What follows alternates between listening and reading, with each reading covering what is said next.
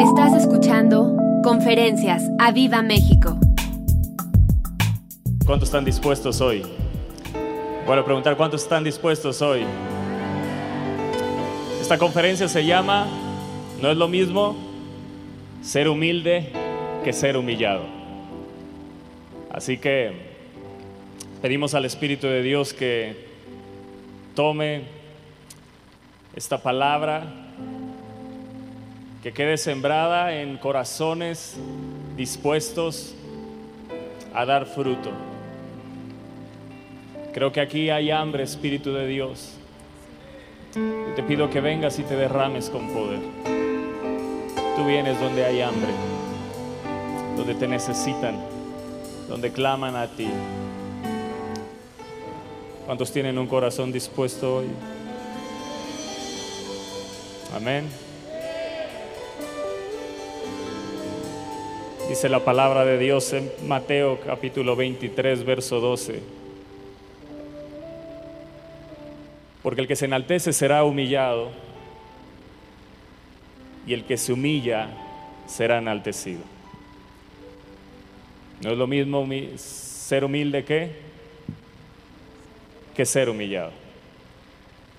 En Emías capítulo 3 hemos tocado ya varios nombres y en el verso 4 hemos tocado Meromot, alturas, y que de ahí se deriva enaltecimiento, enorgullecerse, altivez, soberbia. Y dice Meromot, hijo de Urías, hijo de Cos. Y queremos empezar tocando este nombre, Cos. Viene del hebreo, la palabra es kot, que significa aguijón o espina. Qué curioso que al lado del orgullo, la soberbia de, de las alturas, que es a donde Dios te quiere llevar. Vuelvo a decir, a las alturas, que es a donde Dios te quiere llevar. Este, este nombre nos recuerda lo que Pablo dijo en 2 de Corintios capítulo 12 en la traducción NTV, verso 7, dice, aún cuando he recibido de Dios revelaciones tan maravillosas, así que para impedir que me volviera orgulloso, se me dio una espina en mi carne, di una espina en mi carne, para que no me volviera orgulloso. O sea, meromot y cos, y en medio está Urias, que significa llama de Jehová o llama del Señor. Así que vemos que es necesario en nuestra vida a veces esas espinas para que no nos volvamos orgullosos ni soberbios. Pablo dice, tengo tales revelaciones de Dios que se me dio una espina en mi carne, un mensajero de Satanás para atormentarme e impedir que me volviera orgulloso. En tres ocasiones distintas le supliqué al Señor que me lo quitara. Cada vez Él me dijo, mi gracia es todo lo que necesitas. Y mi poder actúa mejor en la debilidad. el poder de Dios actúa en la debilidad. Porque cuando somos débiles, entonces somos, cuando somos débiles, entonces somos... Qué poderoso es esto. La gracia actúa ¿verdad? Es lo que necesitamos y ese poder actúa a través de la gracia que nos ha sido dada. Dice así que ahora me alegra jactarme de mis debilidades para que el poder de Cristo pueda actuar a través de mí. ¿Cuántos quieren que el poder de Dios actúe a través de, cada uno de ustedes? ¿Cuántos quieren? Eh, eh, hemos pedido el poder de Dios, necesitamos el poder de Dios y ese poder actúa sobre gente que se rinde sobre gente que no decide vivir en el orgullo ni la soberbia, sino que vive humillándose en la presencia de Dios. No es lo mismo ser humilde que ser humillado. Yo no sé de cuáles quieras ser tú, pero solo hay dos tipos, los que deciden humillarse o los que Dios los va a humillar. Y yo quiero ser de los que por voluntad se rinde para que el poder de Dios actúe a través de mi vida. Dice Pablo, es por esto que me deleito en mis debilidades, Qué versos, ¿no? Y en los insultos, en privaciones, persecuciones y dificultades que sufro por Cristo. Pues cuando soy débil, entonces soy fuerte. Nos está hablando de un caminar cristiano donde va a haber insultos, privaciones, va a haber situaciones de dificultad, pero dice Dios, ahí en medio de eso mi poder va a actuar. El verdadero carácter de las revelaciones espirituales es que cada revelación que Dios nos da debe exaltar a Cristo, no a las personas. Pablo dice, se me dio un aguijón porque tengo tantas revelaciones, tal nivel de revelación, que para no volverme orgulloso se me dio ese aguijón. Y me dijo, bástate, he pedido que se me sea me quitado y me dijo, bástate en mi gracia, mi poder actúa mejor en la debilidad. Y habla de la jactancia, jactarse en las debilidades, pero jactancia significa vanidad que muestra una persona y alardea de sí misma y de sus propias cualidades. Pablo dice, yo me voy a jactar de algo que nadie se jacta, ni en redes sociales, ni en Instagram, ni en Facebook, ni en ningún lado, de las debilidades.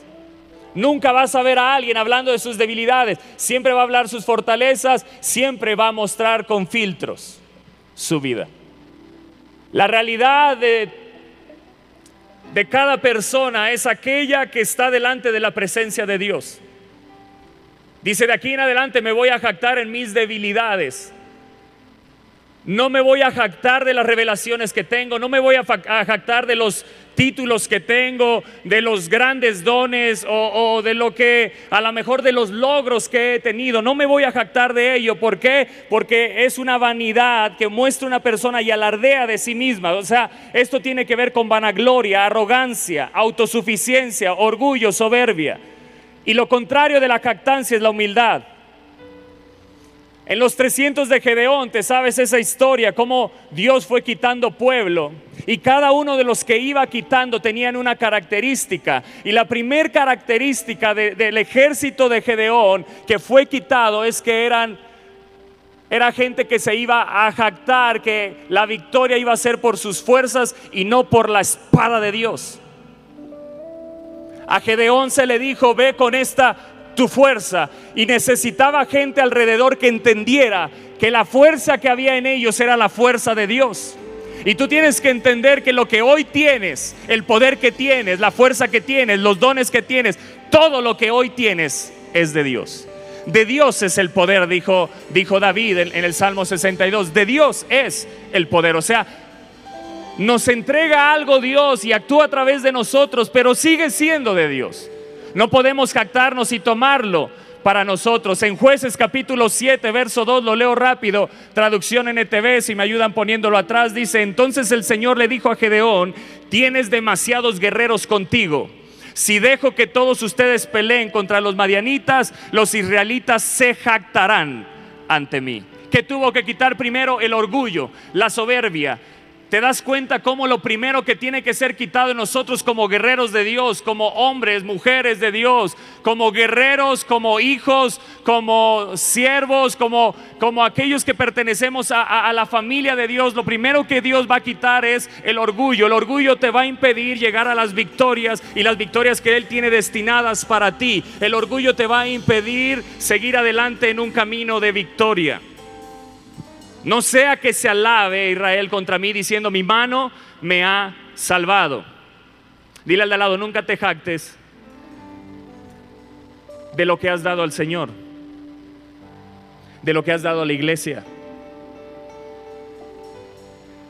Porque no te corrijan. Pero pastor, yo he sido fiel, yo he estado siempre ahí. No te jactes de lo que has dado. No te jactes de lo que has dado. Dios es el que hace memoria. ¿Estás acá? ¿Estás acá? No te jactes de lo que has dado al ministerio.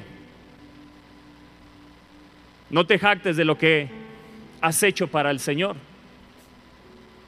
¿Estás acá? La jactancia fue el inicio de la caída y el declive espiritual de Sansón, no fue Dalila. Dalila fue la estocada final, pero fue la jactancia. En jueces capítulo 15, verso 14, traducción NTV dice así, cuando Sansón llegó a Leí, los filisteos salieron gritando de triunfo.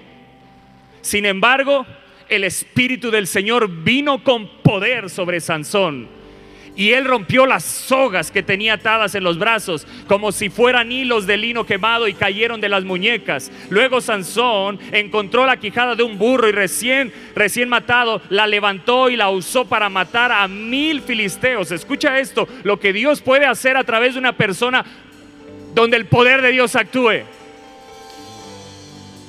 Si estás acá? ¿Te das cuenta lo que puede hacer Dios a través de tu vida?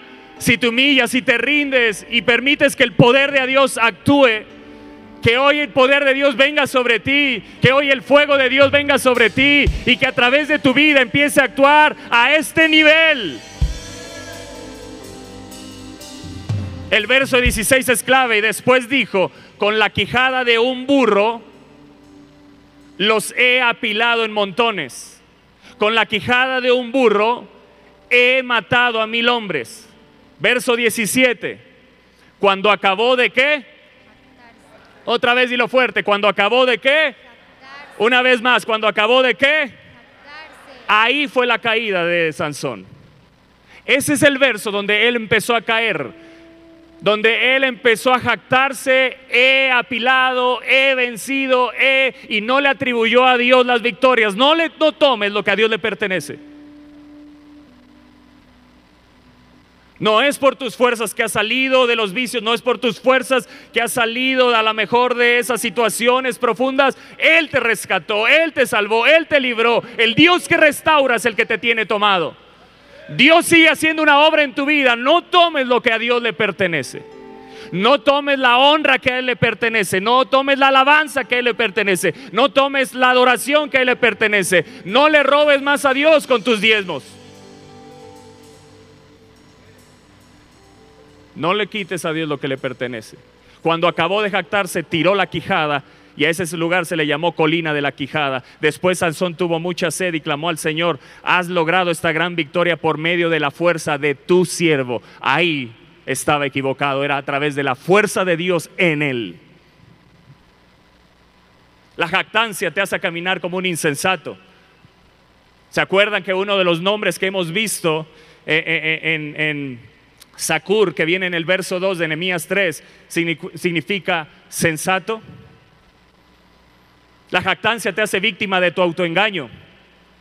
La jactancia usa al Espíritu Santo para beneficiarse y abrirse puerta para su propio beneficio. La pregunta es, ¿te vas a dejar usar por Él o vas a usar al Espíritu Santo? Sansón usó al Espíritu Santo, se jactó, la jactancia desprecia la cruz y fácilmente puede pisotear ese sacrificio. Escúchame bien, la jactancia nunca reconocerá a Dios ni le dará la honra a Dios. La jactancia se apropia de lo que a Dios le pertenece. Apocalipsis 5:12 dice el cordero, el cordero que fue inmolado es digno, di es digno. Dile, es digno. Es digno del poder. Es digno de tomar el poder. Es digno de tomar las riquezas es digno de tomar la sabiduría, es digno de tomar la fortaleza, es digno de tomar la honra, es digno de tomar la gloria, es digno de tomar la alabanza. No tomes lo que a Dios le pertenece. Él es digno, no tú. Él es digno. Dile al lado, Él es digno. No nosotros, Él es digno. Dile, yo solo soy un instrumento donde Dios va a actuar, pero de Él es la gloria. No tomaré, vamos, di, no tomaré lo que a Dios le pertenece. Hoy desarraigo la jactancia de mi corazón. Escucha bien, la jactancia nunca puede declarar tenemos este tesoro en vasos de barro para que la excelencia del poder sea de Dios y no de nosotros. No puede decirlo. Porque la jactancia siempre toma los títulos, toma los triunfos, toma las victorias y se las apropia como suyas. No puede decir, llevamos este tesoro. No puede reconocer que hay dentro a uno que es más grande que el que está afuera. Y entonces cuando actúas en jactancia, el enemigo fácilmente te va a derribar y te va a destruir. ¿Por qué? Porque no reconoces que mayor es el que está en ti que el que está en el mundo. La jactancia nos hace insensibles a la influencia del Espíritu. Esto es muy delicado. Nos hace insensibles a la influencia del Espíritu Santo sobre nuestra vida. hasta llevarnos al punto, escúchame bien, de no darnos cuenta que su presencia se ha apartado de nosotros. Jueces 16, 20 Dice en esta versión, ella gritó, Sansón, los filisteos han venido a, por ti. Era, era, era, Dalila diciendo esto. Y dice, Sansón se despertó y pensó, haré como antes y me liberaré, pero no sabía que el Señor lo había abandonado. La jactancia te hace insensible al Espíritu. Jeremías 9:23 dice, esto dice el Señor, no dejen que el sabio se jacte de su sabiduría o el poderoso de su poder o el rico de sus riquezas. Pero los que desean jactarse, que lo hagan solamente en esto, en conocerme verdaderamente y entender que yo soy el Señor. Si alguien se va a jactar, si alguien desea jactarse, que lo haga solamente en esto, en conocerme verdaderamente y entender que yo soy el Señor. La carne encuentra placer en la jactancia. ¿Jactarse de qué? De la sabiduría que Dios te ha dado, pero tomarla como tuya. De jactarte del poder que Dios te ha dado y tomarlo como tuyo. Y jactarse de las riquezas y tomarlas como tuyas. Dile amén. Perdón, es que en esta nota que tengo no viene. ¿Dónde entro yo? La tenemos mal. Bueno, tú me vas diciendo porque aquí no tengo. Segunda de Corintios 10, 17. No. Aquí está. Segunda de Corintios 10, 17. Vamos ahí. Dice, ¿cómo dicen las escrituras? Di conmigo, despierta al que está a tu lado. Dile, despiértate. Dile, sacúdete toda jactancia en el nombre de Jesús. Amén. Dice, si alguien quiere jactarse, que se jacte solamente del Señor. Dile, Señor, yo quiero jactarme solo de ti. Levanta ahí tu mano y dile, Espíritu Santo, quita de mí toda jactancia, quita de mí todo orgullo, quita de mí todo aquello que me aparte de tu presencia. Esta historia de eh, Sansón a mí me impresiona porque dice que Sansón no se dio cuenta en qué momento se fue el Espíritu Santo. Y él siguió caminando, él siguió pensando que el poder iba a estar sobre él, que se iba a levantar, iba a destruir a todos. Dalila le grita, ¡Ey, ya vienen! Y en eso se levanta y dice, y el Espíritu Santo ya se había ido. Yo le digo, Espíritu Santo, que no nos pase eso a tu iglesia, que no nos pase a nosotros eso, que de pronto no sepamos en qué momento, qué ventana fue la que abrimos y no nos damos, no nos demos cuenta en qué momento te fuiste tú. Dile, Espíritu Santo, no lo permitas. Y segunda de Corintios 10 dice, el verso 17 dice, si alguien quiere jactarse, que se jacte solamente el Señor. Cuando la gente se alaba a sí misma, cuando la gente qué? Se alaba a sí misma, dice, ese elogio no sirve de mucho. Lo importante es que los elogios provengan del Señor. Y la TPT me encanta como lo dice. Dice, porque el se jacta, el que se jacta debe jactarse de quién? Del Señor. Así que seamos claros, dile al que está a tu lado, vamos a ser claros, y le vamos a hablar la neta. Dice, tener la aprobación y el elogio del Señor es más valioso que alardear de uno mismo. Te lo voy a volver a repetir. Tener la aprobación, di conmigo aprobación. Tener el elogio del Señor es más valioso que alardear de uno mismo. Y parece que hoy en día vivimos completamente diferente. Queremos tener la aprobación del mundo, queremos tener la aprobación de nuestra familia, de los amigos, de las personas que te siguen en Instagram, menos la aprobación del Señor. Y debería de ser todo lo contrario. Deberíamos de vivir todos los días anhelando tener la aprobación del Señor. Así que dile, Señor, yo declaro que de ahora en adelante caminaré estando consciente de que lo más importante es lo que piensas tú de mí, lo más importante es lo que dices tú de mí, lo más importante es cómo me ves tú a mí. No importa cómo te vean los demás, no importa si aquí en la tierra les agradas, no les agradas, les gusta cómo eres, lo que importa es lo que Dios piensa de ti. Gálatas 6:14 en la NTV dice, en cuanto a mí, que nunca me jacte de otra cosa que no sea la cruz de nuestro Señor Jesucristo. Otra vez te lo voy a repetir y espero que eso lo puedas declarar, que nunca me jacte de otra cosa que no sea la cruz de nuestro Señor Jesucristo.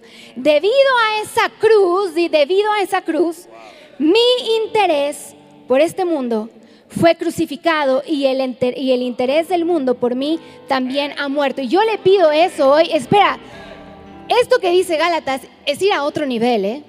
Porque no estás declarando cualquier cosa. Esto que dice eh, Gálatas, verso 14, en la NTV, para que ahí lo puedas buscar en tu Biblia, o si está cañón, dice, mi interés por este mundo fue crucificado. Y yo hoy le pido al Espíritu Santo que tu interés por este mundo, por lo que piensan de ti, por agradarle a los demás, que hoy quede crucificado en el nombre de Jesús. Dice, y el interés del mundo por mí también ha muerto. Dile, Señor, que yo me pueda todos los días levantar interesándome cada día más en tu palabra, interesándome cada día más en qué es lo que tú dices de mí, cómo quieres que yo camine. Lo hemos visto todos estos días, en temprano te buscaré, temor al Señor, los mandatos, lo que Él pide, cómo quiere que vivamos, cómo quiere que actuemos. Pero lo que dice Gálatas es ir a otro nivel. Dice, mi interés por este mundo fue crucificado. Y hoy yo le pido al Señor que quede crucificado en ti todo interés, todo aquello que hace que tu autoestima dependa de tus likes, de cómo te vistes, de cómo si eres, que si no eres, que si fuiste, que si no fuiste. Señor, que quede crucificado todo interés por este mundo ahí en esa cruz, en el nombre de Jesús. Que yo me pueda jactar solo de lo que la cruz significa lo que está diciendo Gálatas es, Señor, que todos los días, si voy a hablar algo que sea de tus maravillas, si voy a jactarme de algo que sea de decir, sí, yo tengo un Dios que mandó a su Hijo a morir por mí, si yo me jacto porque conozco al Dios Todopoderoso, sí, yo estoy feliz porque Él está conmigo, estoy feliz porque he probado, he gustado sus maravillas, de eso me jacto, de eso me alegro, de eso hablo al mundo. Dile al que está a tu lado, ¿de qué hablas? Tus conversaciones en tu mesa, ¿de qué son? ¿Qué es lo que más te importa? Nehemías 3, el verso 4 dice, junto a ellos restauró Meremot, hijo de Urías. Di conmigo, Urías. Y Urías en el hebreo es Uriyá, por si alguien quiere buscar un nombre para su hijo, Uriyá. ¿Y qué es? Es llama del Señor. Es fuego es alumbrar y es encender. Y hoy yo espero que la llama, el fuego, se incendien en ti. Hoy espero que tú puedas alumbrar y no solamente alumbrar, sino que enciendas a los que estén a tu lado. Amén. Así que dile al que está a tu lado, enciéndete o te enciendo. Dile, enciéndete porque escucha, no nada más es alumbrar. Tú puedes ir y ser luz y ya, pero otra cosa es encender. Dile, Padre, yo quiero encender a los que me rodean. Yo quiero encender a los que me rodean para que te sirvan, para que vayan más allá en ti. Yo quiero, Señor, ser alguien que alumbre y encienda. Decláralo. Yo quiero ser alguien que alumbre y encienda. Ahora escúchame bien. Aquí en la palabra tenemos muchísimos ejemplos. Uno de ellos es Juan. Juan el Bautista, él fue una antorcha que ardía y alumbraba día y noche. Dile, Señor, yo quiero ser como Él. Si van a hablar de mí, que hablen como alguien que ardía y que alumbraba y que encendía a los demás. Juan 5, 33, en la Reina Valera, dice, vosotros enviasteis mensajeros a Juan y él dio testimonio de qué? De la verdad. Señor, yo quiero dar testimonio de tu verdad todos los días. Y dice, pero yo no recibo testimonio de hombre alguno, mas digo esto para que vosotros seáis salvos. Él era antorcha que ardía y alumbraba. Y vosotros quisisteis regocijarnos por un tiempo en su luz. Y conmigo, por un tiempo. Escúchame bien. O podemos regocijarnos por un tiempo en la luz. Puedes regocijarte por un tiempo en los milagros que Él ha hecho en tu vida Puedes incluso hablar de los milagros que Él ha hecho en tu vida, pero ojo, puedes no amar ni seguir al que hizo ese milagro en tu vida. ¿Estás ahí? Puedes gozarte por un tiempo en lo que Él ha hecho, pero eso no significa que ames y que decidas seguir todos los días a aquel que te hizo el milagro.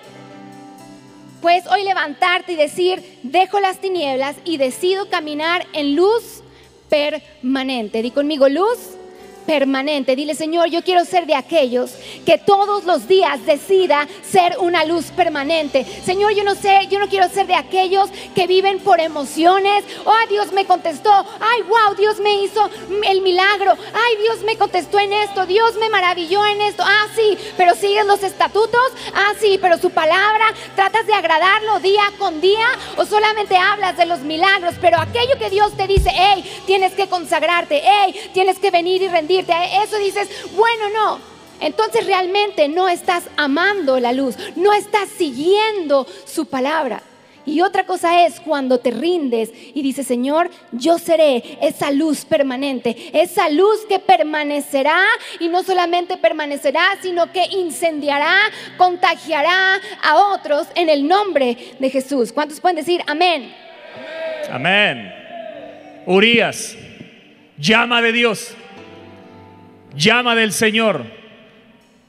Aquí nos empieza a hablar que necesitamos el fuego en la vida, que necesita ser restaurado el fuego en ti, que necesitas el fuego del Espíritu Santo, que necesitas ser un Urias, una llama del Señor en medio de este tiempo, en medio de esta nación, en medio de tu generación, en medio de tu casa. No, se ve que sí. Mira, déjame decirte, necesitas el fuego. Necesitas el fuego. Juan el Bautista era una antorcha que ardía y que alumbraba. Yo no sé quién quiere ser una antorcha hoy. Eh, yo, yo no sé quién quiere el fuego hoy. Yo, yo no sé quién desea ese fuego. ¿Quién quiere caminar como una antorcha que arda y que alumbre?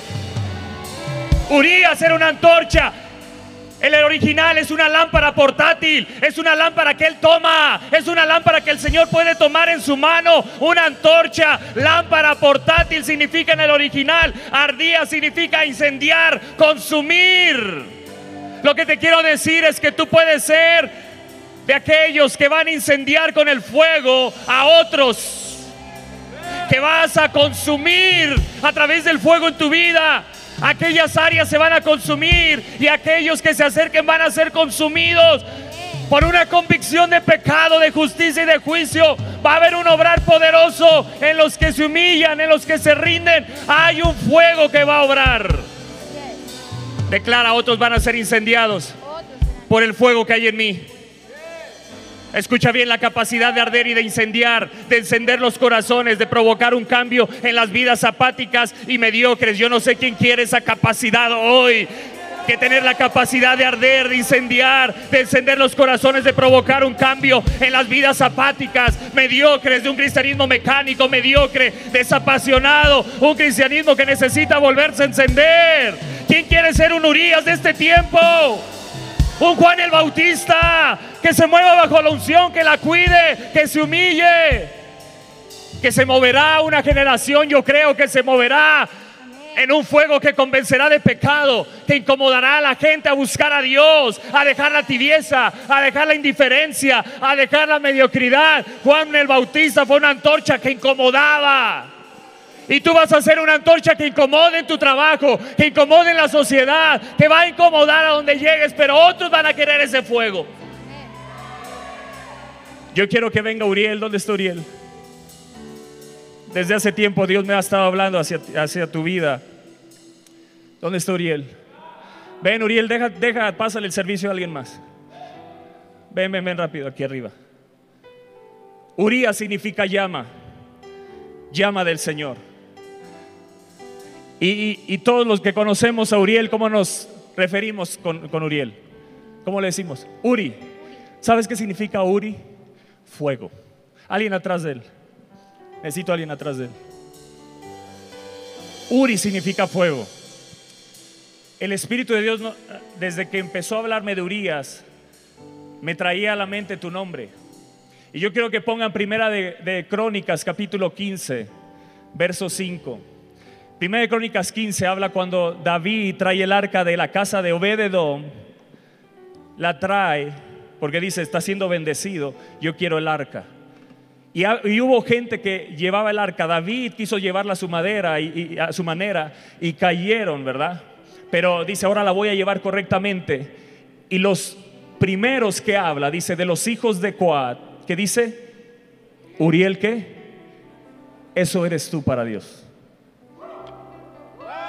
Uri significa fuego, pero tú no eres Uri, tú eres Uriel, fuego de Dios. Tú eres fuego de Dios. El Espíritu Santo me decía, vuelve a cargar la presencia de Dios.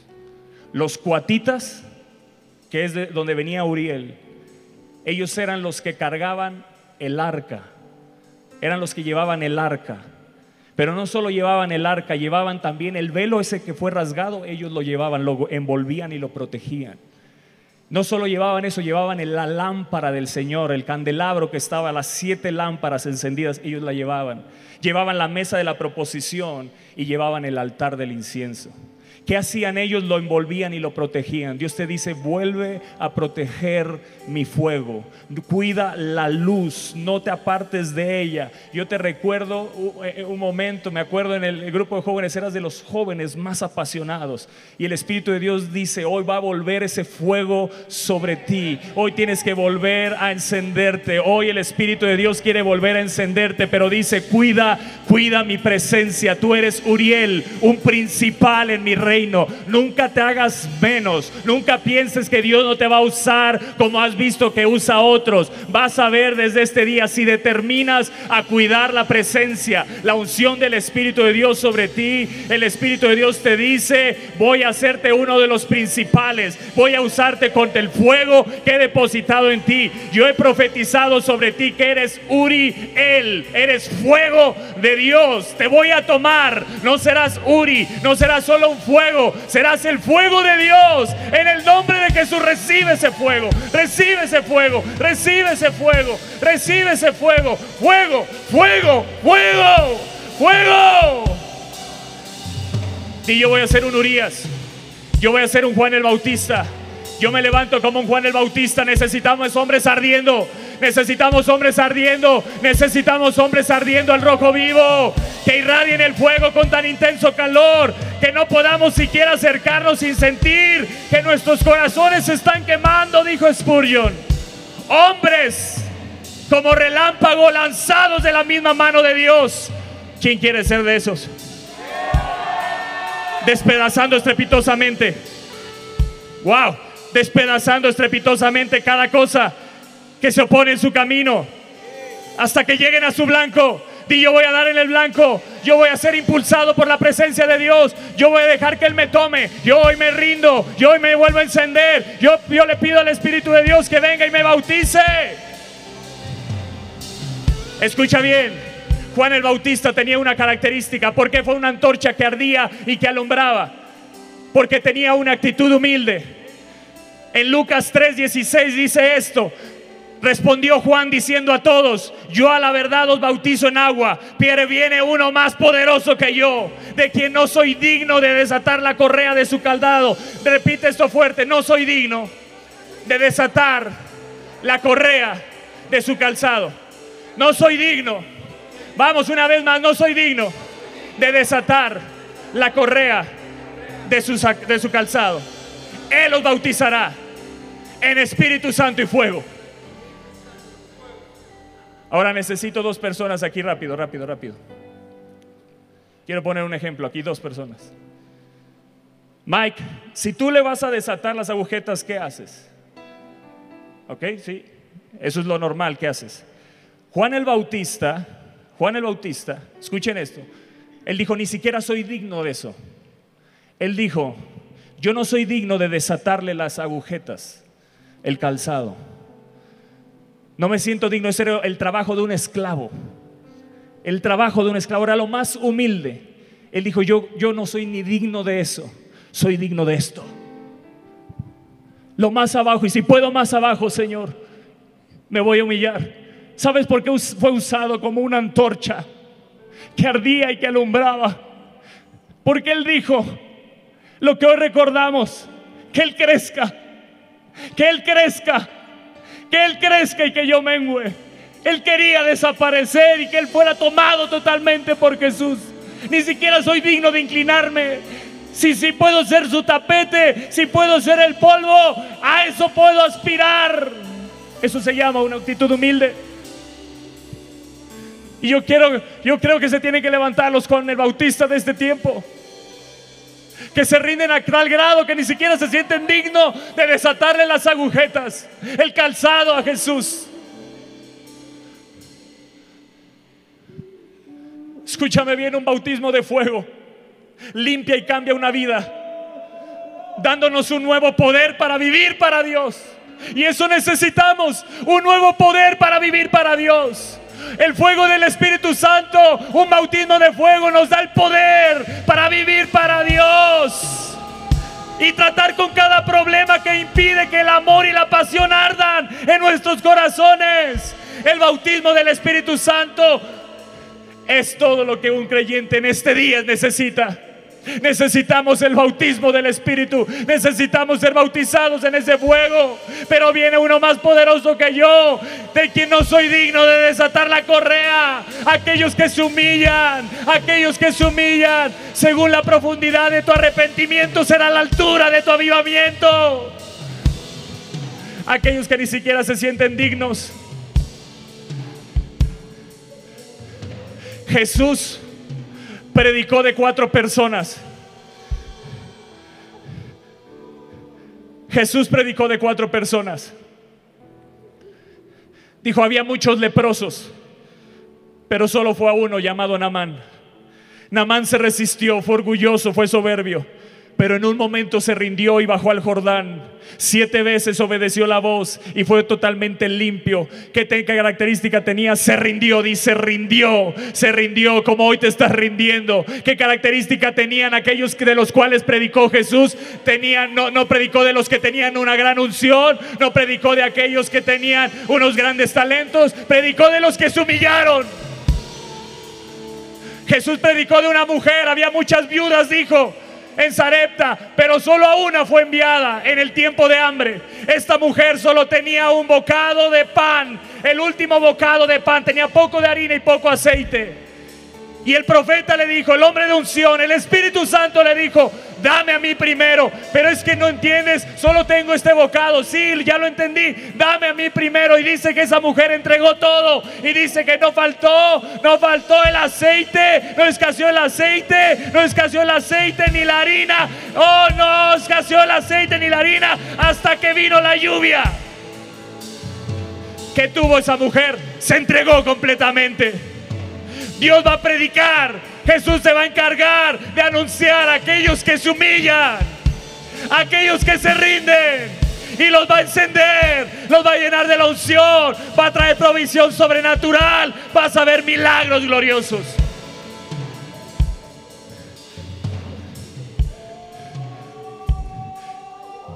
Y predicó de una mujer llamada María de Betania, la hermana de Lázaro una mujer que se rindió y predicó de Juan el Bautista. ¿Sabes por qué? Porque dijo, ni siquiera soy digno de desatar su calzado. Se rindió. Más Espíritu Santo. Yo no sé los que están conectados si pueden sentir la presencia que hay aquí.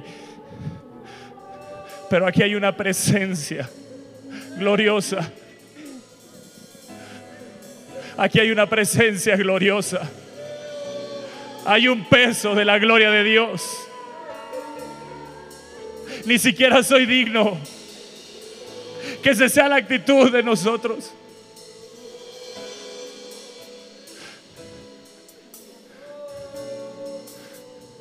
Yo quiero ser una antorcha que arda y alumbre.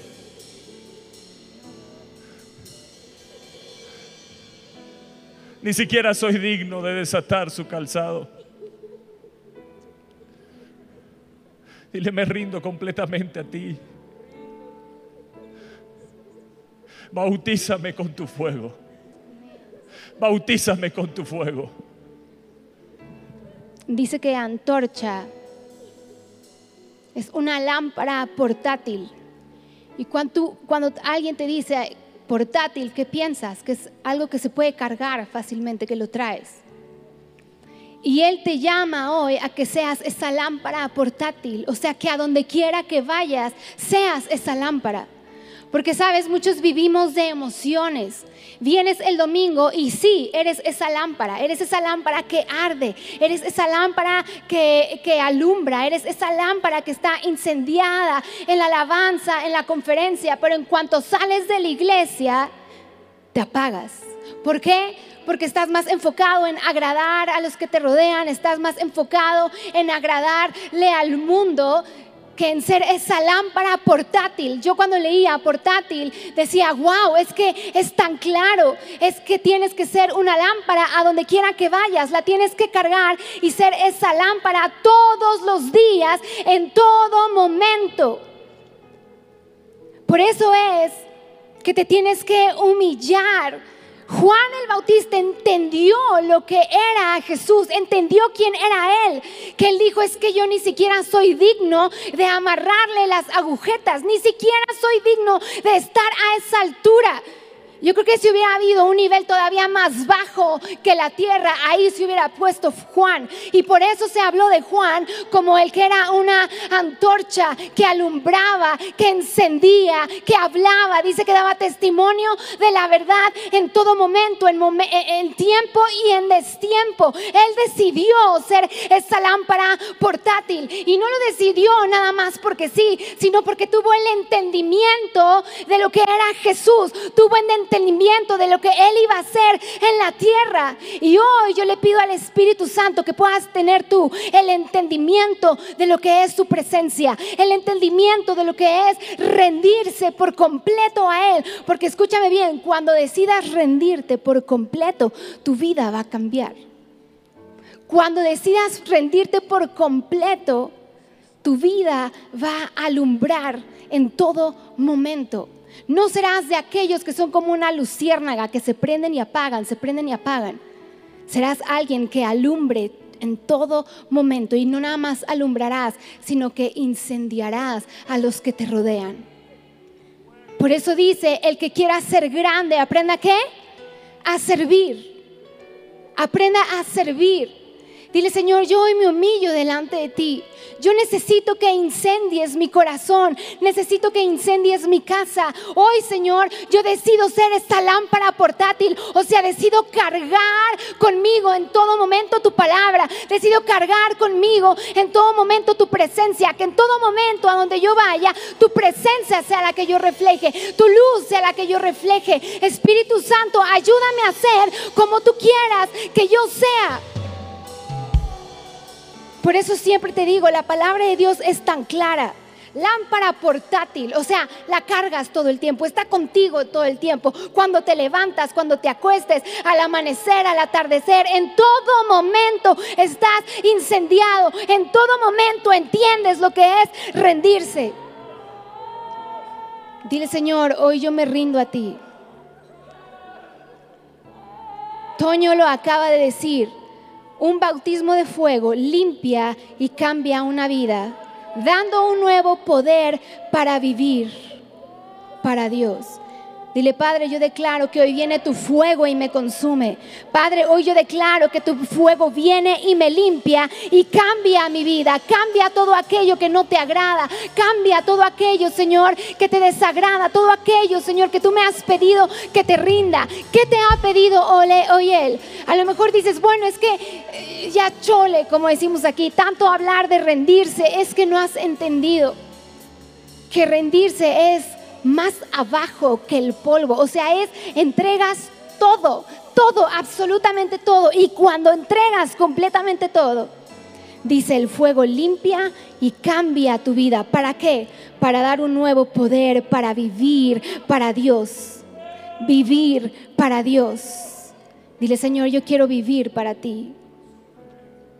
Yo me entregaré por completo alumbraré todos los días, no seré una persona emocional. No me dejaré guiar por mis sentimientos, no dejaré que mis sentimientos sean los que rijan mi vida. Que tú vengas y domines hoy mi vida, que hoy pueda tener ese entendimiento que tuvo Juan el Bautista. de rendirme por completo, más abajo que los pies. Dile, Señor, yo me rindo a ti. Yo me rindo a ti, Jesús. Te entrego todo lo que soy. Los que están ahí en línea, espero que le puedas decir, Padre, yo quiero ser esa lámpara que alumbre en tiempo y a destiempo. Yo quiero ser esa lámpara, Señor, que esté continuamente, todo el tiempo encendida, llena, Señor, llena de tu luz. No nada más para resplandecer y ser diferente, sino para que otros también quieran ser diferentes. Dile, Señor, yo me rindo a ti. Te entrego todo lo que soy. Yo me rindo a ti, Espíritu Santo. Me entrego por completo hoy. Espera nuestra próxima emisión de Conferencias. ¡A Viva México!